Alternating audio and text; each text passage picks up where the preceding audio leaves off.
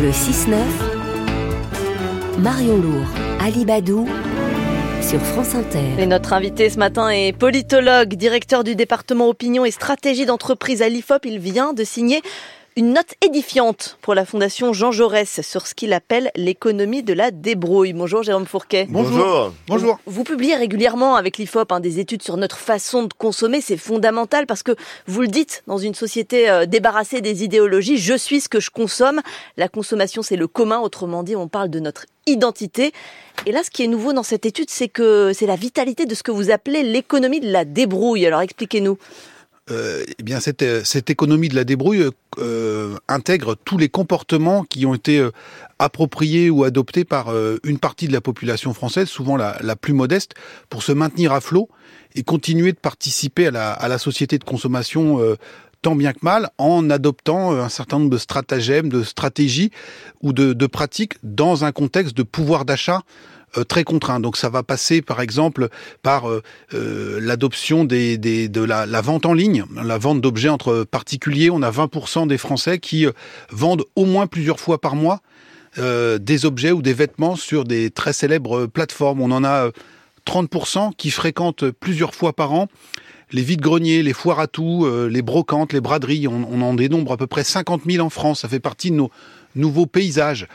Alors certes, euh, certains euh, pratiquent ce type de, de comportement par conviction euh, idéologique ou mmh. sensibilité écologique, euh, euh, aller vers la, davantage de, de, sobriété, rompre avec euh, la tout-consommation, mais la grande majorité de ces euh, usagers ou de ces usages... De ces colporteurs 2.0 Ce qu'on appelle là, voilà, des colporteurs 2.0, ceux qui vendent euh, en, entre particuliers, eh bien tout ça, ça renvoie plutôt à des, des choix qui sont contraints pour essayer d'arrondir les fins de mois. Mais vous, le sondeur qui avez l'œil sur nos pratiques, ça vous a surpris qu'elle soit aussi importante, cette économie de Alors, la débrouille? on, on, avait, euh, on avait un certain nombre d'intuitions, euh, c'est pour ça qu'on s'est lancé dans, dans, ce travail, et puis euh, ensuite il fallait essayer d'objectiver, quantifier les choses, et effectivement, les proportions qu'on a, qu'on a constatées sont euh, assez impressionnantes. Oui. Euh, le, le, le, Bon Coin nous avait mandaté pour réaliser une étude sur le cadeau de seconde main. Oui. et donc c'était pas très bien vu il y a quelques années de euh, offrir quelque chose qui avait déjà été porté ou qui n'était pas neuf euh, à un proche. Aujourd'hui, vous avez 40% des Français qui pratiquent, notamment chez les jeunes, le cadeau de seconde main. Et quand on les interroge sur le fait de savoir s'ils ont été transparents euh, sur le, le bénéfice euh, auprès du bénéficiaire du cadeau, 85% d'entre eux disent oui, on, on l'a dit, et donc ça ne gêne pas, donc ça rentre là aussi dans les mœurs. Mais ça rentre dans les mœurs, c'est pas selon la même proportion selon qu'on a l'âge euh, voilà. 18 ans ou 65 ans. Et effectivement, on voit que toutes ces pratiques sont Il y a des plus... fractures générationnelles dans la débrouille. Tout à fait, sont plus adoptées par les générations les plus jeunes. Alors à la fois qui sont euh, les plus agiles sur toute l'économie digitale et, et numérique. Mmh. Euh, il s'agit aussi de la, ce qu'on appelle la génération climat qui est plus sensible à, la question de la, sobriété de la transition écologique, mais c'est aussi la population qui est la plus modeste et qui doit euh, euh, pratiquer ces, ces, arbitrages. Alors ça, se, ça, se, décline également euh, en matière de transport. Un opérateur comme Flixbus dessert 120 villes en France et les, les, fameux cars Macron ont transporté plus de 10 millions de personnes l'année dernière les transports, justement, si on décline cet exemple-là, il y a les cars Flixbus, et puis euh, il y a par exemple cette nouvelle classe, cette troisième classe dans les trains. Oui, alors en, en 2013, SNCF a lancé le, le Ouigo, hein, un, TGV ou un train à grande vitesse low cost, et quelque part on peut se dire que c'est le retour à la SNCF de la fameuse troisième classe qui avait été euh, abolie en 1956. Alors la date n'est pas euh, anodine on était en pleine reconstruction, euh, début des Trente Glorieuses, et dans un contexte de moyennisation, il avait été jugé euh, bon que l'on supprime la troisième classe pour ne créer que ne faire subsister que deux classes, -hmm. la première un peu premium et puis la deuxième qui avait vocation à transporter tout le monde. Et euh, plusieurs dizaines d'années plus tard, dans un cycle sans doute de démoyennisation, la même entreprise SNCF recrée quelque part la troisième classe et c'est un signe supplémentaire de cette euh, démoyennisation et de ce désarrimage du bas de la classe moyenne. Il y a un mot que vous employez qui est le mot de smicardisation, Jérôme Fourquet. Expliquez-nous en un mot et ensuite euh, on le critiquera ce mot-là que vous employez. Alors, il n'est pas de, de, moi, il, est, il, il, a refait Flores euh, récemment, c'est pour montrer comment euh, une part croissante de la population gravite autour du SMIC. Oui. C'est aujourd'hui 17% des, des, actifs qui sont euh, au niveau SMIC. On la sait... proportion de SMICards a beaucoup augmenté. Oui, puisque le SMIC a comme euh, caractéristique d'être indexé sur l'inflation. Et donc, comme l'inflation a augmenté ces dernières années, le SMIC a augmenté. Il a et... beaucoup augmenté depuis deux ans. Oui, en, en lien avec l'inflation. Et du coup, euh, toute une partie de salariés qui étaient juste au-dessus du SMIC se sont fait rattraper par Oui. le SMIC parce qu'eux n'ont pas été augm- augmentés automatiquement.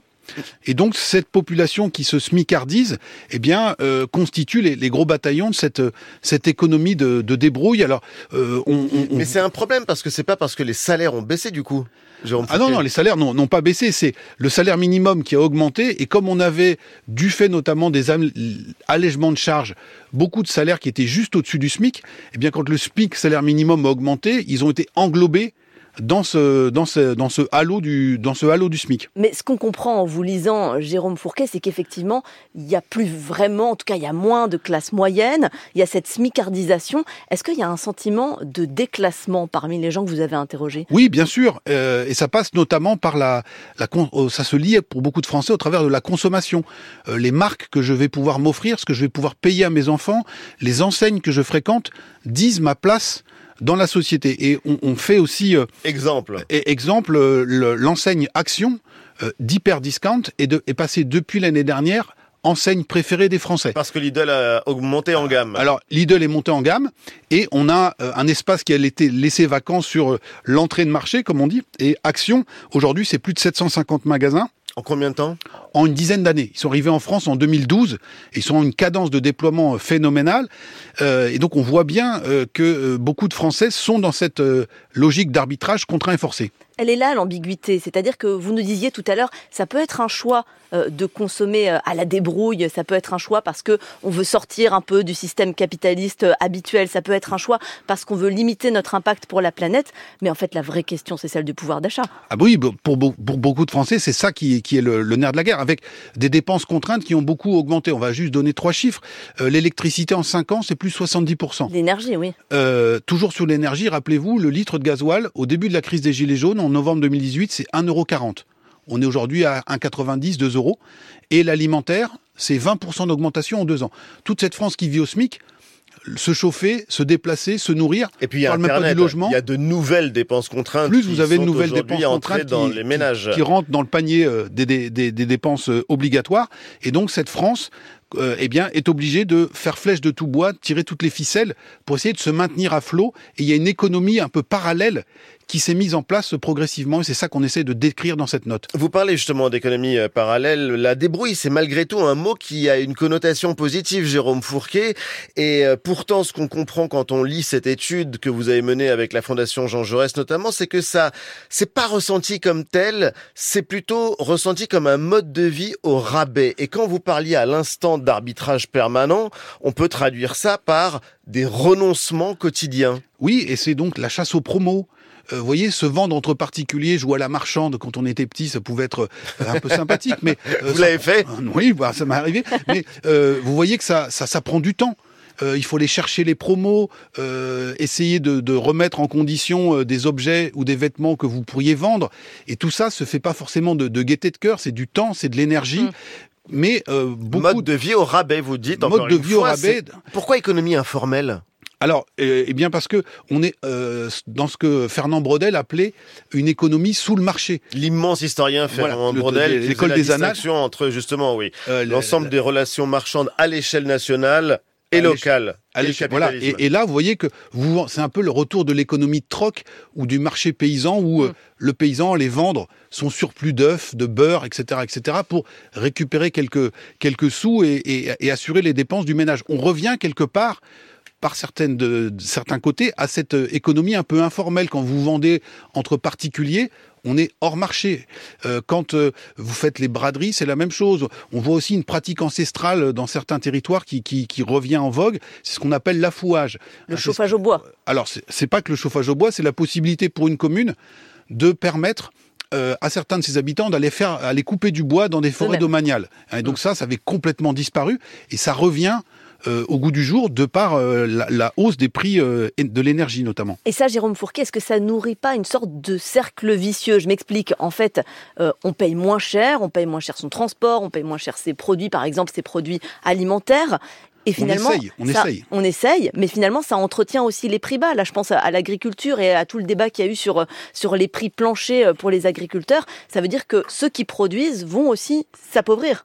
Alors, euh, il y a effectivement euh, toute une partie de la population qui peut pas se payer le luxe euh, d'être sur un, des niveaux de, de, de prix qui sont euh, relativement conséquents et qui vont aller euh, à l'économie. Hein. C'est ce que d'ailleurs a, a, très bien compris le secteur de la grande distribution, c'est-à-dire soit on voit des enseignes d'hyper discount, soit les distributeurs classiques eh bien, mettent le paquet sur les promotions, sur les entrées de gamme, parce qu'ils constatent empiriquement... Sur leur propre marque Sur leur propre marque, ils constatent empiriquement que tout le moyenne gamme, aujourd'hui, est laminé. Et vous voyez, dans le secteur, par exemple, de l'habillement, c'est euh, quelque chose euh, qui est assez frappant ces dernières années.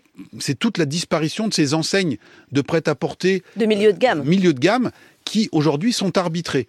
Et au moment, on raconte ça dans la note, au moment où ces enseignes eh bien périclitent, il y a des stocks d'invendus qui sont rachetés par des enseignes de... Promode, on pense à Promode par exemple. Oui, Camailleux, Nafnaf, etc., mm. etc. Et tout ça est racheté notamment par euh, un, un, nouveau type d'acteur qui a émergé, qui, qui, qui est le secteur, le, le secteur du, dis, de, du déstockage et les faillitaires, hein, qui vont racheter des stocks d'invendus et qui les bradent euh, un peu partout en France et ça ça, ça, ça, rencontre un succès phénoménal. Et vous l'étudiez de manière assez fine. Il y a des cartes euh, qu'on peut voir par exemple, celle de département de la Somme sur euh, l'emplacement de ces enseignes de déstockage et de discount non alimentaires et ça correspond à la densité de population et à l'occupation du sol. Expliquez-nous ça rapidement, Jérôme Fourier, oui, eh parce ben... que ça fait quasiment une forme de sociologie de carte de la population dans un territoire. Oui, bon, on voit que la, moindre petite agglomération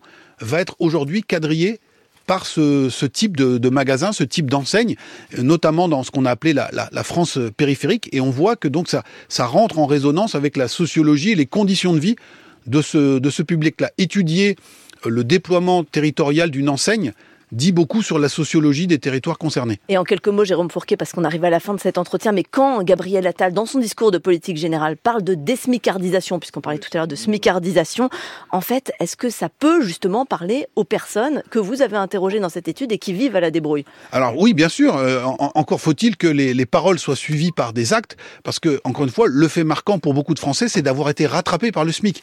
Ils se sentaient juste au-dessus de la ligne de flottaison. Et aujourd'hui, avec les mécanismes qu'on a été, ils sont euh, rattrapés par ce, SMIC et, et, donc sont en, voie de, déclassement réel ou ressenti. Et, et encore faut-il, encore une fois, que le slogan proclamés par le Premier ministre trouvent des traductions concrètes dans leur vie. Hum, Jérôme Fourquet du département opinion et stratégie d'entreprise à l'IFOP, merci de nous merci avoir répondu sur Inter. Je rappelle le titre de votre dernier livre, La France d'après, tableau politique publié au Seuil. Et sur cette question de la débrouille et plus précisément de nos stratégies pour dépenser moins, je vous rappelle aussi le magazine Interception demain consacré à la France Discount. Merci Jérôme Fourquet merci et merci à vous de nous écouter sur France Inter. Bienvenue, il est 8 heures.